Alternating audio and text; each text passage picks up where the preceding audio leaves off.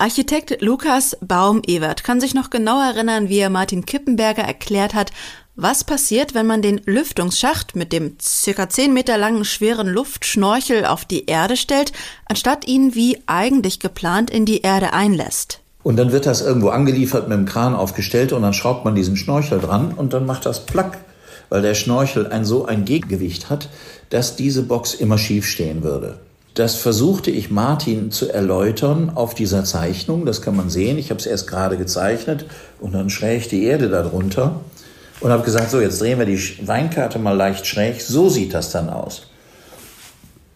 Und dann fand er das so grandios und sagte, dann machen wir das so. Diese Szene aus den 90er Jahren, die Baum-Ewert hier beschreibt, gibt eine Vorstellung davon, warum es für den Kölner Architekten ein großer Spaß war, für Martin Kippenberger arbeiten zu dürfen. In dieser dritten Folge MDBK Talk zu unserer Ausstellung Metronet erzählt er, wie er das erste Plakat zu Metronet entwickelt hat, dessen Namensgeber er übrigens auch ist. Wir erfahren, welche Schwierigkeiten bei den Entwürfen und der Planung zu überwinden war und wie wie Martin Kippenberger ihn heute noch berührt. MDBK. MDBK. MDBK. MDBK. MDBK Talk. Der Podcast vom Museum der Bildenden Künste Leipzig. Hallo Herr Baum-Ewert. Hallo Frau Neubauer. Vielleicht gehen wir mal zurück ins Jahr 1993. Da kannten Sie ja den äh, Künstler Martin Kippenberger eigentlich schon fast zwei Jahre. Sie waren dort auf äh, Syros in Griechenland und haben also nun dieses Bauwerk ähm, bewundern dürfen. Können Sie sich daran erinnern, was Sie gedacht haben, als Sie da nun standen an dieser U-Bahn-Station? Ich habe den U-Bahn-Eingang dort gesehen und es war sehr imposant. Konnten Sie irgendwas damit anfangen? Können Sie sich an Gespräche erinnern, die Sie dazu geführt haben? Ja, ich war in gewisser Weise vorbereitet, denn ähm, mit großer Leidenschaft hatte ich von Herrn Kippenberger das Buch Unsinnige Bauvorhaben durchgewälzt und mir gedacht, wie bekloppt ist die Welt, was es alles für Dinge gibt. Und ich wusste um seine Leidenschaft. Er hatte einen ungestillten Wunsch, einmal ein Meter Autobahn bauen zu lassen, weil es unsinniger gar nicht geht aber mit Leitplanken und allem und Streifenmarkierungen. Und ähm, da war mir klar, dass von Herrn Kippenberger solche Sachen wahrscheinlich des Öfteren kommen. Sie kannten ja den Ort schon, ähm, weil Sie auch das sogenannte MoMAs ähm, schon kannten. Können Sie sich da auch erinnern, dieses Museum das erste Mal betreten zu haben? Das war eine sehr witzige Geschichte. Ähm, Martin hatte mich gebeten, ihn bei diesem Museum zu begleiten. Seine Vorstellung, ein virtuelles Museum zu haben, Eröffnungen zu feiern und allein zu sehen, was dabei rauskommt, wenn ich eine Behauptung aufstelle. Wenn ich behaupte, das ist ein Museum, muss es nur genug Leute geben, die es sehen äh, und die zur Eröffnung kommen. Und es war hinreißend, wahnsinnig. Also er hatte mich gebeten, das Projekt dahingehend zu unterstützen, dass er sagte, ich brauche Pläne. Ich brauche Architekturpläne, so dass man sagen kann, das, was da steht, hätte er in Auftrag gegeben. Ja? Was ist jemand ohne die Pläne, wenn er etwas bauen lässt? Da muss er immer Architektenpläne haben. Also trat er an mich heran mit dem Wunsch, ihm von diesem Gebäude, das war ja eine äh, stehen gelassene Ruine, Rohbauruine, davon Pläne anzufertigen. Das habe ich dann gemacht. Sie haben ja dann im Grunde in Eigenregie und eigentlich auch, ähm, ich sag mal, aus der aus einer eigenen Motivation heraus entschieden, zunächst erstmal dieses ähm, Projekt mit den damals dann beiden U-Bahnen, also es gab dann einmal die Station in Griechenland und dann die ähm, Station in Dawson City in Kanada, als sie gesagt haben, oh, ich mache jetzt mal ein Plakat für dieses Projekt. Woher kam die Motivation? Ähm, vielleicht können Sie das Plakat noch mal kurz beschreiben. Und äh, wie hat äh, Herr Kippenberger dann darauf reagiert? Daran kann ich mich sehr gut erinnern. Es war eine sehr aufregende Zeit, denn 95 war fast das Geburtsjahr des Internets. Ähm, es schwappte zum ersten Mal über von den Hochschulen.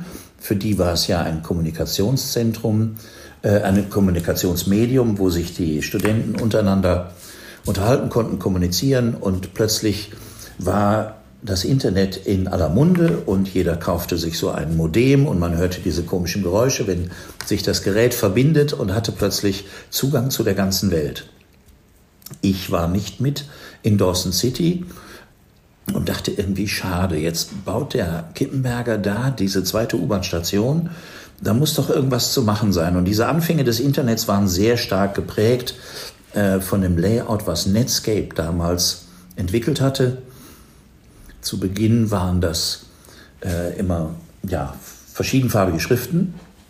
Sobald was in Blau war, äh, war es ein Link, das war erkennbar. Und wenn man ihm dem Link gefolgt war, färbte sich das violett und dann wusste man, da war man schon. Ähm, zusätzlich gab es immer horizontale Balken oder Streifen, die die einzelnen Bereiche voneinander trennten und die waren regenbogenartig eingefärbt und das war so, so eine eigene Ästhetik, die das Internet in diesen Anfangsphasen hatte. Und da dachte ich, Mensch, das ist doch irgendwie ziemlich schade. Ich bin ja jetzt nicht dabei, ich kann da nicht mit fiebern und äh, wusste, da ist eine Menge Spaß unterwegs und dachte, vielleicht äh, kriege ich irgendwas ins Netz gestellt, sodass andere das sehen und Spaß haben, dahin zu gehen. Das ist das Ursprungsplakat, was jedoch nicht in der Ausstellung zu sehen ist. Das ist eins zu eins im Grunde nur so ein kleines Quadrat, äh, was ich damals bei Netscape eingestellt habe. Das war noch über NetSurf. Eine sehr spannende Geschichte, nur ein kurzer Bericht darüber, dass da diese Eröffnung gefeiert wird. Und das war so meine, meine Vorstellung, wie ich das unterstützen könnte. Aus der Euphorie für Kippenberger und für das Internet. Dann kam Martin zurück und sagte, hör mal, das finde ich eine geile Idee, mach doch mal ein Plakat. In einer ähm, quasi weitergeführten Version findet sich dann das ähm, sogenannte Weltei. Was äh, steckte da dahinter? Martin arbeitete bereits seit Jahren an der großen Ausstellung der Eiermann und seine Ausleger, die in äh, Mönchengladbach gezeigt wurde. Und dem kreisten ständig die Eier durch den Kopf. Sie kennen diese ganzen Skulpturen und Dinge und das Thema Ei hat ihn wahnsinnig fasziniert. Und dann war er bei mir. Wir besprachen, was jetzt zu tun wäre für das Plakat. Und er sagte, kannst du mir die, Ei, die Welt nicht als Ei machen? Sag ich, kein Problem. Und das ähm, war relativ schnell hergestellt. Und dann sagt er, gut, dann schreibst du jetzt da dran, da ist Dawson City, da ist das. Und jetzt machen wir noch zehn andere Punkte auf der Welt, wo auch noch Stationen sind. Fiktiv. Mhm. Fand ich ziemlich abgefahren. So ist das entstanden. Wir haben jetzt noch gar nicht geklärt, ähm, wie Martin Kippenberger eigentlich auf Sie gekommen ist, also wo da die Verbindung hergestellt wurde. Ähm, das war ein sehr spannendes Ereignis. 91 hatte Kippenberger bei äh, Benedikt Taschen seine Katalogvorstellung. Und da hat mich meine damalige Freundin mit hingenommen und ihm vorgestellt. Gisela Kapitän später auch seine Galeristin und heute auch die äh, Nachlassverwalterin aller seiner Arbeiten im Grunde, okay. ähm, hat sie quasi miteinander hm, bekannt gemacht. Haben sie sich sofort sehr gut verstanden ähm, oder hatten sie Respekt von diesem sehr raumeinnehmenden Menschen? Ähm, wie, wie war so dieses erste Zusammentreffen? Also es war schon sehr spannend, weil Martin eine lange Schlange vor sich hatte, viele Leute, die ihre Kataloge signiert haben wollten. Und ähm, Martin hat ziemlich neugierig geguckt, wer ich denn wohl wäre. Weil als der neue Freund von Gisela Kapitän und späterer Mann äh, wollte er natürlich, was ist das denn für einer? Und hat sich wohl die ganze Zeit auch irgendwas überlegt, denn als ich an der Reihe war, guckte er mich von oben bis unten an und signierte mir einen Katalog mit einer speziellen Zeichnung vorne drauf. Ähm, die irgendwas mit mir zu tun haben soll. Und ähm, das war natürlich irgendwie interessant. Und ich sagte, hm, was ist das für einer? Und im Nachgang waren wir abends essen und haben uns angefreundet. Das ging ganz schnell. Das geht ganz schnell, weil er einfach so, so offen ist und auch ähm, zugänglich dann für Sie gewesen ist. Also er war genauso empathisch und äh, zugewandt, wie ich das war. Und insofern hat er sofort gemerkt, dass ich nicht jemand bin, der ihn übers Ohr hauen möchte, sondern Spaß hat. Ich habe zwar noch das Ganze, was ihn ausmacht, nicht verstanden, aber das kam dann später. Was, was haben Sie nicht verstanden? Können Sie, können Sie das noch beschreiben? Ja, ich meine, bestimmte Dinge kann man auf Anhieb nicht verstehen, wie das Museum äh, in einer Ruine und ähm, ein Netzwerk ohne Verbindung. Da muss man schon mal ein bisschen, äh, ich bin, habe zwar auch an der Kunstakademie studiert, aber trotzdem war es für mich irgendwie schwer vorstellbar, dass ähm, Dinge, die hässlich sind auf der Leinwand, plötzlich was ganz Besonderes sind. Genau, Sie sind also dann, ähm, nachdem Sie dieses ähm, Plakat für Metronet äh, sich überlegt haben und auch gemeinsam mit äh, Martin Kippenberger weiterentwickelt haben, äh, sind Sie dann weiter eingestiegen in den äh, Fortverlauf oder in, in den weiteren Verlauf äh, des Projektes und die kommenden ähm, U-Bahn-Stationen. Äh, ich stelle mir das sehr äh, zeitaufwendig auch vor. Hat, wie viel Raum hat das in Ihrem Leben dann in den 90ern ähm, eingenommen? Oder ist das, war das so nebenbei neben ihrer, neben ihrer Arbeit als Architekt? Also Sie haben sich ja 1993 auch mit einem eigenen Büro selbstständig gemacht. Ähm, wie aufwendig oder wie, wie viel war das, war das Hobby für Sie oder wie kann ich mir das vorstellen, wie so Ihr beruflicher Alltag auch mit dieser Aus Aufgabe ausgesehen hat? Äh, das darf ich mit einer Gegenfrage beantworten. Wie viel schöner ist es, einen U-Bahn-Eingang zu planen, der nirgendwo hinführt, als irgendwo einen Garagenanbau zu machen?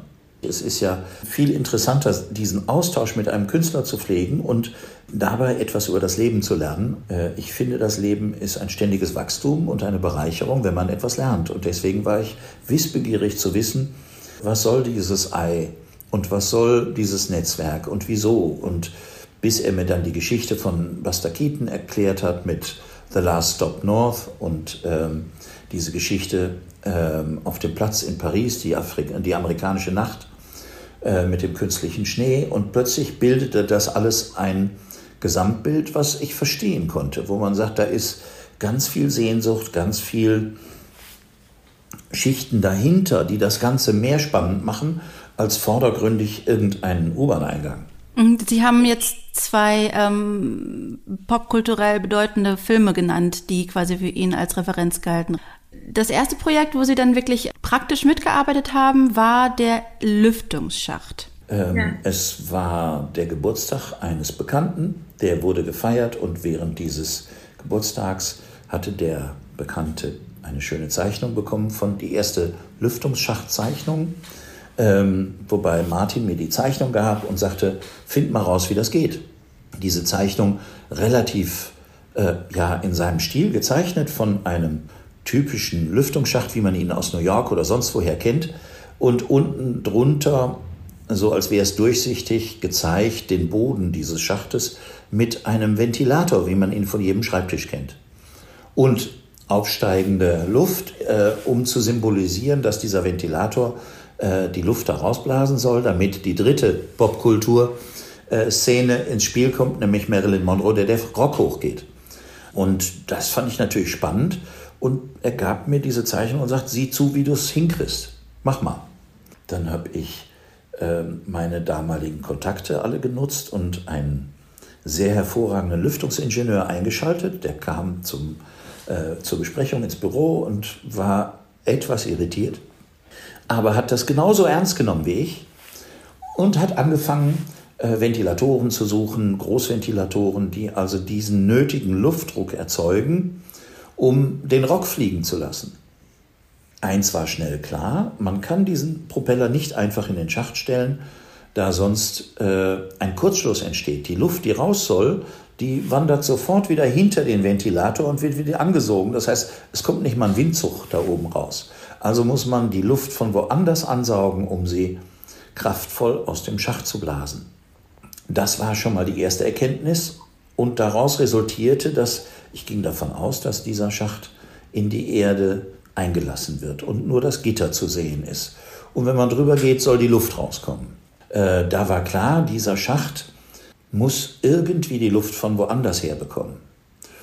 Woraus resultierte, dass an dem Schacht unten eine Gebläsekammer ist und dahinter wieder ein langer Schnorchel, wie man das so von so einem Tauchschnorchel kennt, der die Luft aus, weiß ich nicht, zehn Meter Entfernung holt. Und dann habe ich das einfach mal gezeichnet. Ich glaube, die Zeichnung ist Bestandteil der Ausstellung in Leipzig. Mhm. Es ist nämlich die Weinkarte von Bellini. Da hatten wir unsere Besprechung, da war er ähm, zurück aus Japan. Er hatte einen längeren Japan-Aufenthalt, hat da gearbeitet und sich inspirieren lassen und auch sehr viel gezeichnet. Ich hatte in der Zwischenzeit von dem Techniker die äh, Druckverteilungskurven, so technische Diagramme bekommen. Diese technischen Zeichnungen kriegte er nach Japan gefaxt als quasi Hinweis, dass jetzt da richtig Technik unterwegs ist, um seinen Wunsch nach äh, Luftausstoß zu realisieren. Er fand es so grandios, dass jemand seine Idee davon so ernst genommen hat, dass da solche Dinge draus wurden und hat sofort diese Kurven auch in seine Zeichnungen eingebunden. Dann kam er zurück und auf dieser Speisekarte ist der irre Moment zu erkennen, wo ich Martin erklärt habe, dass wir diesen langen Schnorchel brauchen. Die Box, die eingelassen würde in die Erde und von der man nur das Gitter sieht, hat ein enormes Gewicht, denn sie ist aus 1 cm Stahlplatten geschweißt. Man muss sich das vorstellen wie einen Panzer. Ein richtiger Panzer. Und jetzt hängt da ein 10 Meter Schnorchel dran, von dem nur ein kleines Teil aus der Erde rausguckt. Und dann muss man noch bedenken, wenn das Ding zusammengeschraubt, man muss den Transport auch immer berücksichtigen auf der Autobahn. Und da ist so ein 10 Meter Teil ein Schwertransport. Die Box auch. Und dann wird das irgendwo angeliefert, mit dem Kran aufgestellt und dann schraubt man diesen Schnorchel dran und dann macht das Plack, weil der Schnorchel ein so ein Gegengewicht hat, dass diese Box immer schief stehen würde. Und das versuchte ich Martin zu erläutern auf dieser Zeichnung. Das kann man sehen. Ich habe es erst gerade gezeichnet und dann schräg die Erde darunter und habe gesagt, so jetzt drehen wir die Weinkarte mal leicht schräg. So sieht das dann aus. Und dann fand er das so grandios und sagte, dann machen wir das so. Ich war irritiert, weil ich hatte ihm das aufgezeichnet in der Hoffnung, dass er das Teil einbuddelt. Ja, aber er hat natürlich noch mehr draus gemacht, indem er gesagt, so lassen wir das. Dann müssen wir das so hinstellen, weil man ja nicht drüber gehen kann, dass es unter einem Baum platziert wird und man beim Vorbeifahren der U-Bahn das Laub des Baumes rascheln sieht, sodass wieder diese Wirkung des Gebläses erkennbar ist. Der Baum hebt den Rock. Und so ist das gewachsen, das ganze Projekt. Bei einer ähm. nächsten Besprechung habe ich ihm dann vorgeschlagen, diese Arbeit auch mit einem Soundtrack zu versehen. Es gibt seitdem den äh, Original äh, Metronet Soundtrack. Das war eine CD mit Geräuschen, die ich kommerziell erworben hatte und die aber frei in der Nutzung waren. Und da habe ich die U-Bahn-Geräusche und die quietschenden Reifen von den Zügen und alles runtergenommen und gesagt, Martin, nimm doch das dazu. Und das fand er so großartig und hat gesagt, okay, dann muss das aber so geschaltet sein, dass immer, wenn sich jemand nähert, man das Quietschen der Reifen hört und dann zeitverzögert diese Luft ausgestoßen wird. Denn die Luft, die aus den U-Bahn-Schächten kommt, das ist ja die Luftwalze, die die U-Bahn vor sich herschiebt. Und man hört aber schon das Quietschen der Reifen, weil das Bremsen schon losgeht. Und dann kommt die Luft und uh, die Haare fliegen hoch. Also äh, das war natürlich eine Steigerung ähm, der Absurdität. Also großer Spaß. Zu sehen war dieser auf der Erde liegende äh, Lüftungsschacht ähm, bei den Skulpturprojekten in Münster. Ich würde gerne natürlich auch noch ähm, über ein weiteres Projekt sprechen, nämlich die schließlich nicht schwimmende Station äh, in Kassel auf der Documenta. Auch dieses Projekt hat schließlich eine andere Form eingenommen, als in der sie ursprünglich geplant war. Ja, es gab also die ersten Überlegungen, wie dieser Körper aussehen kann, dieser äh, U-Bahn-Eingang als transportabler U-Bahn-Eingang. Das heißt, man musste ihn auf einen LKW laden können, um ihn an, irgendwo anders hin zu transportieren. Und dann hatte er, er die Idee, diesen U-Bahn-Eingang in die Fulda zu legen, um natürlich den, den Reiz zu erhöhen. und bat mich herauszufinden, wie das geht. Daraufhin sind Zeichnungen entstanden, in denen ich versucht habe darzustellen, dass diese äh, Skulptur zusätzliche Beschwerung erfahren muss, damit sie waagerecht schwimmt, denn die Treppe ist doppelt so schwer wie der ganze Körper und wäre eigentlich nach vorne gekippt. Und dann mit Gegengewichten konnte man das ausgleichen. Ähm, dann galt es darum, äh, darum, ging es darum, die Verdrängung zu berechnen. Wie viel Wasser verdrängt das Teil oder geht es gleich komplett unter? Schwimmt es überhaupt? Und die Freude war groß, als äh, das Ergebnis war, ja, es schwimmt. Wie weit muss man vom Ufer weg, damit keiner draufspringt und das Ganze ins Wanken bringt? Und das war dann alles ausgerechnet. Dann habe ich die Simulation gemacht. Und äh, Martin war begeistert, hat gesagt, so machen wir das, so wollen wir das, ganz super. Ja, und dann kam die Rückmeldung von der Wasserschifffahrtsdirektion, die gesagt hatte, auf der Fulda darf nur schwimmen, was ein Nummernschild hat. Und das war klar, dass wir in der Geschwindigkeit keine Zulassung des U-Bahn-Eingangs als Boot bekommen. Weil um eine Zulassung zu bekommen, muss es selbst steuerfähig sein. Und das war jetzt nicht vorgesehen. Und so entstand dann die zweite Simulation, die Sie auch in der Ausstellung sehen können, von diesem äh, Skulpturkörper umgekippt auf der Wiese. Die Treppe drückt das nach vorne. So wurde es dann nachher auch gemacht. Es ist natürlich für uns in Leipzig äh, besonders interessant zu erfahren, wie dieses Objekt von Martin Kippenberger, was ja seit ja, eigentlich fast 25 Jahren hier in unserer unmittelbarer Nähe ähm, ständig zu besichtigen wäre und doch irgendwie so ein bisschen noch unbekannt ist, wie das entstanden ist. Es ist eine solide Station, könnte man sagen, wenn man jetzt äh, den Vergleich zieht nach Kassel oder auch nach New York. Ja, massiv gebaut und äh, zum ersten Mal ohne Geländer, sondern die Brüstung selber aus Beton und das Tor oben und nicht unten es gab immer irgendwelche Änderungen, die Martin festgelegt hat und gesagt hat, möchte ich, mach mal, mach mal so. Ähm, dann sind Simulationen oder Zeichnungen entstanden, dann hat er drauf geguckt und hat gesagt, gut, so, so machen wir es. Weil auch jede Station anders sein soll. Soll sich ja nicht wiederholen. Und so ist die entstanden. Also eigentlich sollte äh, unten ein funktionierender Abfluss sein.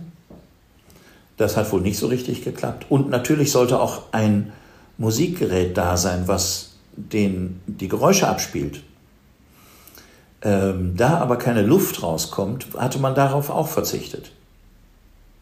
Also die Geschichte mit der Luft ist ausschließlich beim, beim transportablen Schacht aus Münster, bei dem in San Francisco realisiert worden, also bei dem Schindlerhaus äh, und in Venedig. Wenn Sie beschreiben, äh, wie Sie mit ihm zusammengesessen haben und ihm Vorschläge gemacht haben, ähm, basierend auf ähm, sehr akribischen Vorarbeiten. Wie viel Freiheit hatten Sie in der Gestaltung dieser Bauten und wie viel hat er eingegriffen? Haben Sie quasi was gemacht und er hat dann meistens gesagt, finde ich gut so? So klingt jetzt gerade auch? Ich würde es mal so sagen, er hatte jede Freiheit und ich auch. Und mal habe ich gesagt, ich würde das so machen, weil oder ich schlage vor und er hat gesagt, das ist eine gute Idee. Und manchmal hat er gesagt, nee, jetzt machen wir anders. Weil ihm was eingefallen ist, wie man es optimieren kann. Und als ich da stand und sah, wie das Ding läuft, wusste ich, dass es nicht ein Prozent ist, was ich dazu beigetragen habe. Denn das, was die Skulptur ausmacht, ist 99 Prozent Kippenberger. Und insofern äh, bin ich stolz, das ausführen zu dürfen. Einige ähm, Arbeiten, so wie die in Leipzig, aber auch die in New York, sind ähm, fertiggestellt worden, äh, nachdem Martin Kippenberger verstorben ist. Welche weiteren Pläne gab es noch für das äh, Metronet-Projekt? Aus seinem Aufenthalt in Japan erwuchs noch eine Verbindung zu ich weiß es nicht, ob es ein Sammler oder eine Institution war, die in Tokio gerne noch einen U-Bahn-Schacht gehabt hätte. Das war ja sein Traum, in Tokio äh, noch einen weiteren Punkt zu haben. Und es gab eine Planung für Slums in Afrika, wo so aus Wellblech die Hütten zusammengebaut sind. Und da hatte er schon einen konkreten Plan, einen U-Bahn-Eingang aus Wellblech zu bauen. passend zu. Und das ist aber nicht mehr realisiert worden. Aber haben Sie schon dazu gearbeitet gehabt? Also gab es schon Vorarbeiten? Für Afrika und für Tokio habe ich noch nicht gearbeitet. Ähm, der Lüftungsschacht, der für Nordfrankreich geplant war, der ist dann in Venedig realisiert worden und bedurfte einer Anpassung. Es gab keine Möglichkeit, die Luft von außen zu holen. Da hätte man Wasser reingeholt. Es war klar, ähm, der Kurator hat die Setzung festgelegt, wo das Ding liegt. Es wurde gebuddelt, dann wurde der Schacht gebaut und ich glaube, der in Venedig war somit der aufwendigste, den wir da realisiert haben. Ich möchte gerne auch noch mit Ihnen äh, kurz über den Titel sprechen. Ähm, Metronet war ja auch Ihre Idee. Ja, zu der Zeit hieß alles irgendwie mit Net. Und irgendwie fand ich Metronet auch besser als Metronetz. Ich habe mich äh, im Internet damals inspirieren lassen und eben auch gesehen, dass sehr viel mit unterschiedlicher Typografie gearbeitet wird. Und da wurde eben festgelegt, Metro ist klassisch mit äh, Großbuchstaben und mit Fett, äh, fetten Buchstaben, also Bold oder Black und ähm, das Net wie so eine kleine ähm, Ironie da drin in Kursiv und Kleinbuchstaben. Und so ist das entstanden. Wir haben jetzt sehr viel äh, eigentlich schon so über technische Dinge gesprochen oder auch wie ähm, die ähm, Objekte entstanden sind. Mm, es steckt ja aber eigentlich eine sehr poetische, romantische ähm, Idee dahinter, über die wir noch gar nicht gesprochen haben. Im Grunde das imaginäre Reisen, könnte man sagen.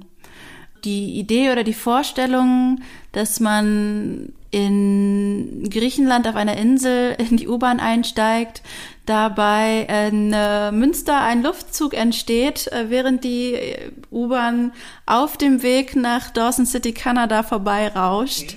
Das wäre ja quasi ein ähm, Bild, was man aufmachen könnte. Aber diese Vorstellung auch was, mit der Sie gerne gespielt haben, womit Sie was anfangen konnten? Ähm, der schönste Moment für mich, natürlich auch, weil ich sehr gerührt war, war die Eröffnung in Münster äh, an dem Lüftungsschacht, wo die Bahn durchrauscht und mir klar war, in dem Zug sitzt jetzt Martin.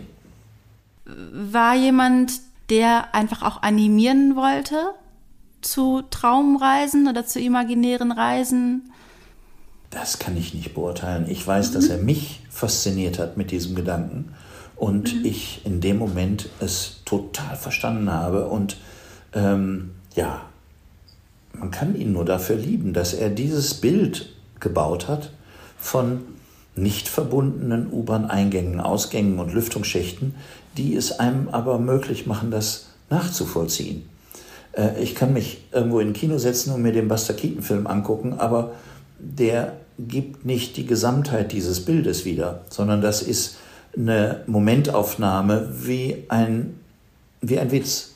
Natürlich auch dadurch, dass diese Stummfilme schnell gedreht sind und hektische Bewegungen haben, aber das lyrische Moment in dieser Skulpturenreihe, finde ich, hat Martin Kippenberger hervorragend hingekriegt und ich kann mich dessen nicht erwehren, wann immer ich neben einem Lüftungsschacht oder so einer Arbeit stehe und höre die U-Bahn oder das Quietschen der Räder, dann muss ich mir ein Tränchen verdrücken. Das ist einfach, ja, wie umfangreich, ähm, Sie haben schon zwei Arbeiten ähm, genannt, die in Planung gewesen oder die in Planung waren und nicht umgesetzt äh, wurden äh, nach seinem Tod. Wie umfangreich hätte die Arbeit noch werden können? Haben Sie mal rumgesponnen mit ihm und gesagt, in jedem Land eine Station oder was in die Richtung? Ja, das Rumspinnen war das Erste, was er gemacht hat, als er bei mir saß und dieses ähm, Eibild entstanden ist.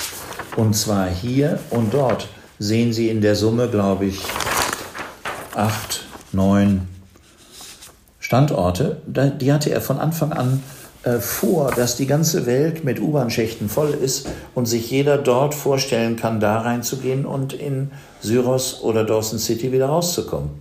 Ähm, diese Vorstellung, ja, gibt es filmisch umgesetzt, sehr oft, gibt es in der Literatur ganz oft umgesetzt und ich glaube, eine ganze Menge Menschen träumen davon.